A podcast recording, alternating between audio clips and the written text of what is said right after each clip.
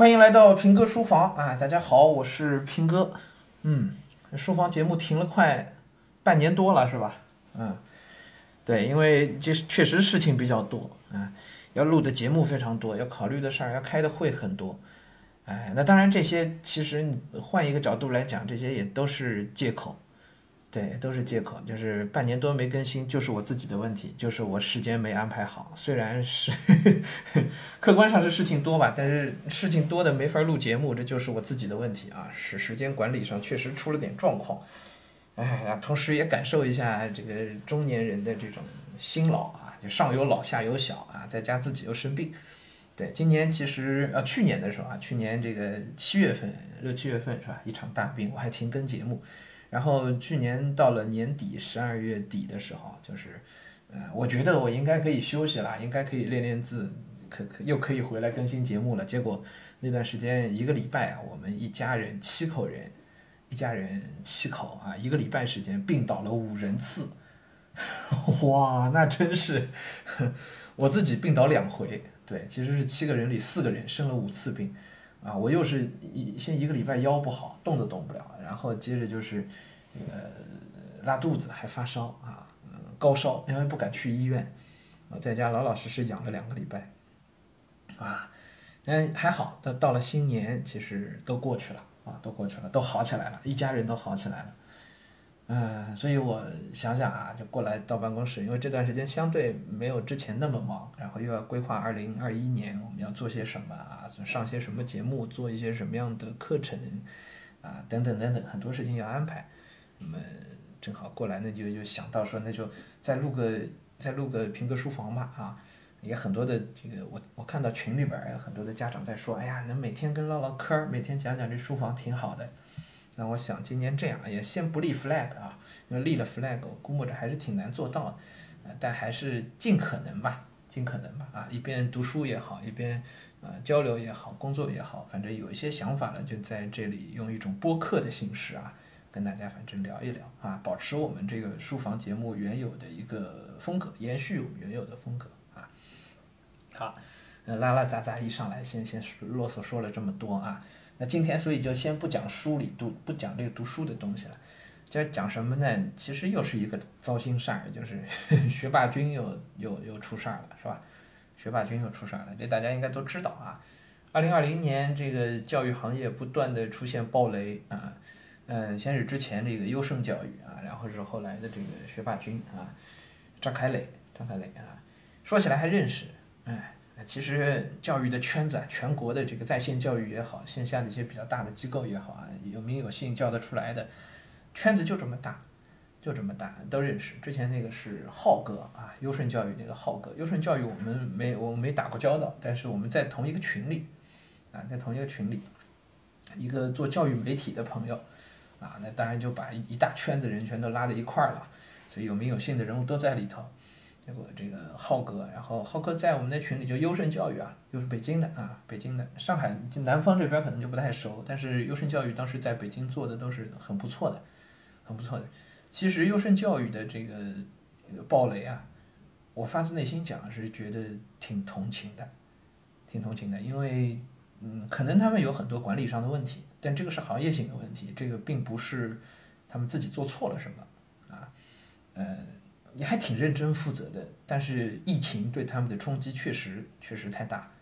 确实太大。那你要说他们没做错吧？哎呀，这话也不好说，是吧？因为理论上讲，嗯，培训机构你收到的学费都应该是负债，嗯，就是预付款，啊，都还没有销课，那都不能直直直接入账就就开始花的，这钱应该都是就是应该是专门放开的，是吧？那实际是负债。啊，就其实教育机构老板都是一下子收了那么多 负债，一下子都都是收了学费就是背了债，但是大家都没意识到这个问题，所以优胜教育这种前些年其实他们早早先就意识到这个问题了，但是积重难返啊，这么多年积累下来的这么多的负债啊，然后到疫情期间就一下子引爆了，引爆了，疫情之后给这个线下的培训机构带来最大的一个问题，其实就是大家都怕爆这个雷。就怕报这个类，就是，呃，突然挤兑，大家都来都来退费，都觉得哎呀没法上课了，于是赶紧把之前交的学费给退回来了，啊，呃，光是断粮，光是断流的话，机构可能还能撑一下。但如果发生挤兑，有人说，哎呀，我之前要退，然后一大帮家长都来退，可能就绷不住了，就绷不住了。呃，优胜呢，优胜之前还不是有人退，之前他就是大家都没有新新交的钱，没有新交的钱进来，那老板就没钱发工资。浩哥当时就是发不出工资了，然后内部呢也很诚恳的跟员工、跟伙伴们都讲，然后大家也跟他熬熬了一段，但是。没想到疫情持续那么长时间，然后北京又有反复，这个是很很关键的一个，可以说是压死骆驼的最后一根稻草。下半年北京疫情再反复的那一次，他们又停了，再一停就就绷不住了，就绷不住了。然后确实，所以很多员工就很长时间没拿工资了，都，哎，那没法再好好提供服务了，该走的就走了，就一下就就就就崩盘了，就崩盘了。这一崩盘就开始发生挤兑，啊。呃，所以其实优胜教育发生这个事情之后，爆雷之后，我们还在群里一直见到浩哥，他一直都在跟我们说，哎呀，你们哪些机构能帮忙，能帮我们接到点人，等等等等，啊，我在上海确实爱莫能助啊，也没办法，哎，不知道这个问题现在到底解决的怎么样了？优胜，这是去年下半年的时候爆的雷，然后最近爆的雷呢，就是其实是十二月底的时候发生的事儿吧。然后事情呢，反正如果有兴趣，你网上一搜，然后这个张凯磊的那封信也都看得清清楚楚，到底为什么，怎么回事儿，对吧？来来龙去脉都有，就是学霸君爆雷，学霸君张凯磊算是我的同龄人，然后学霸君他说八年，他说八年，我帮他算算，掐指一算，好像没有八年。呃，我一五年的时候，我们也也有投资人那个融资啊等等的事儿，一六年的时候是。我我最艰难的时候，我们当时融资续不上了，融资续不上了，然后我我有一个暑假的时间，就基本上大半的时间都在北京，你在想着找各种资本去融资。那个时候真的是天天被资本人对被被投资人怼，怼我的内容就是你看看人家学霸君如何如何。对，太多人就是在在我给他看 PPT，我跟他讲我们的模式，我跟他讲这些东西的时候，太多人会跟我说：“哎，你看人家学霸群这样多好啊，学霸群一对一的模式，你看人家这个，今天挑战我这个问题。”哎，我我说一句可能现在听来非常马后炮的话，但我当时真的跟那些投资人都讲过这个话，我说一对一的模式这么玩是不对的，这条路走不通的。可是他们说，你看 VIP case 都要上市了，你看他们都都都这么做，啊，事实上这就挺好啊，你看营收多高啊，稀里哗啦一大通，那我也就不好再往下说什么了，是吧？可实际上这个事情是就是不通的，它就是不对的，它就是不对的。就包括现在大家还能看到的，我可以点名精锐教育，精锐的一对一，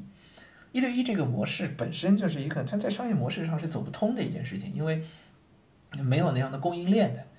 啊，每个行业都有自己的供应链，对吧？供应链就是后后续的整个供应供应的体系，向向 C 端的用户提供服务的整个的体系。很简单，教育行业的供应链就是老师呗，是吧？就是有没有一个好的呃师训的体系，老师招聘的一个机制，以及有没有这么多足够数量的优质的老师，这是最简单的一个事儿，是吧？啊，那为什么我说一对一这个事儿一定走不通呢？原因很简单，就是你不可能找到这么多足够量的老师来撑起你这样一个营收的规模。那事实已经证明了，包括精锐，精锐现在在教育行业里出了名的就是贵，就是贵。它其实就是因为供应链的这个供应本身是不足的，所以为了要产生足够的效能，怎么办呢？那就是每一个供应链上的点，每一个老师收足够多的钱，就尽可能的 把价格抬高，所以就出了名的贵。那学霸君这种呢？供应链本身也也出问题，价格又上不去，然后还要去去去跟其他机构打这个招生招招生的仗，就还要再去低价的获客，啊，这就没法搞了，是吧？所以崩掉还是必然的事情，几乎就是一件必然的事情，啊，那很可惜啊，哎，这个没有一方在这个过程当中是获益的，对吧？学生家长付了那么多钱的，倒霉是吧？员工。倒霉是吧？投资人也栽在里头，那很多很多投资人当时我我知道都投了他的，大大小小的都有，啊，然后学霸君自己呢，张开磊这自己呢更不用说了，是吧？那担心要坐牢，哎，怎么说呢？我觉得在这种时候再去批评他模式不对，批评他之前一些做法，比如说什么烧钱、获客等等，现在再去批评也没多少意义，是吧？但是我想给我们带来的东西就是，我自己首先作为一个 从业者，教育行业的从业者，我觉得还是要比较理性的去做事情，啊，就是一定要动脑子，一定不能。就是所谓叫猪油蒙了心啊，就就你去想着挣钱，当你把挣钱这个目标放到最靠前的位置的时候，或者放到很靠前的位置的时候，就是猪油蒙了心，你就一定会，你就一定会做出一些不对的、不好的、错的一些事情来。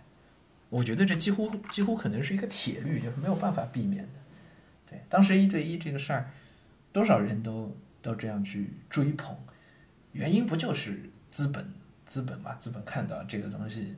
需求量这么大，每个人头上都收那么多钱，这是一个很大的故事，这饼画的有多大呀，是吧？但就没有人去想一想背后供应链的问题，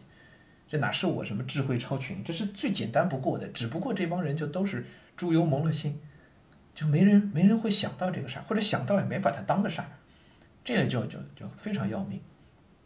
啊。教育行业的这个供应链是暂时来看是没有办法迅速解决的，几年之内都不可能这个供应链能上得去的一件事情，这是有有它必然发展的一个规律的。你就想学校都是多缺老师啊，是吧？啊，就公办学校，尤其是一些负责任的公办学校，你们在全国各地都是这个情况，哪怕一线城市，公办学校的工资待遇都已经很不错了，但是。以我在一线拿到的情况，很多校长跟我交流的时候说起的招老师都是一个很大的问题，都是很大的问题。那不是市场上没有人，是没有一进来就能用的、符合学校要求的、吃苦肯干、以后不愿意不会跳槽的 这样的人很难找，很难很难找。这不光是什么说菜场小学找不到老师，上海头牌的那些各个区。头牌的那些学校招人都是一个很很大的一个烦恼，真的。你说连公办学校这样招人都招不到，那有人说那是不是都去私立学校了？哎呀，根本就不是。私立学校确实，私立学校能招到，好像好像有些说私立学校的整个师资水平比公办学校还要好一些，是吧？是有有一些很有经验的老师，嫌这边工资低等等跳槽过去的，没错。但是你知道？如果一个应届生，一个年轻人刚进入这个行业，他连公办学校的标准都达不到的话，你觉得他凭什么可以达到私立学校，尤其是好的私立学校的那些标准呢？那不是更达不到了吗？对不对？所以你要看这个行业的人才供应，只需要看最稳妥的那些公办校，他们在招人上是不是很顺畅？如果他们很顺利能招到人，那应该问题都不大，说明这个行业供应总体充足。但实际上他们招人很困难啊。所以，你要说这个行业，这些都是根本性的问题。如果仅仅是从资本的角度、从商业的角度出发去看，这些问题可能根本就会忽略过去。那最后导致的结果，就可能是你自己得要付出代价，是吧？这话听着又像是我在埋汰同行，但是，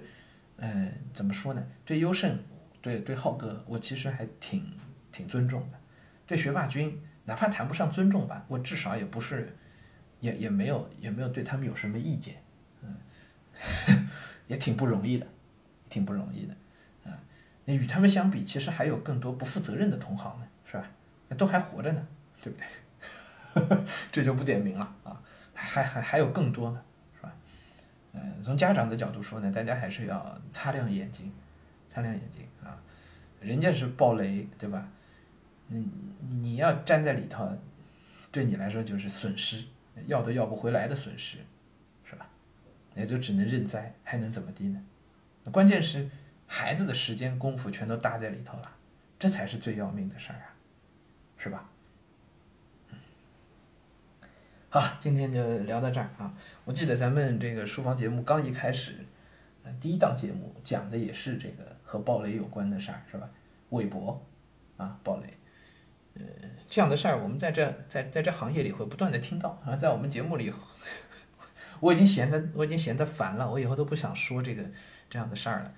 但是每每一次出这样的事儿，在我的朋友圈，在我的这个群各种，在我的社交关系当中，它都是一件很大的事情。哇，一下炸雷，就很多很多人都会都会说，都会发这个事儿。嗯，糟心。行了行了行了，大过年的，那那大新年的，咱们咱们不不说这些糟心事儿啊。呃，同学们很快也都要这个期末考试了，是吧？哎，呃，抓紧时间吧，好吧？嗯，咱们今天就跟大家说到这儿啊。后面几天我再有什么特别的话题，回头再跟大家到书房里来分享吧。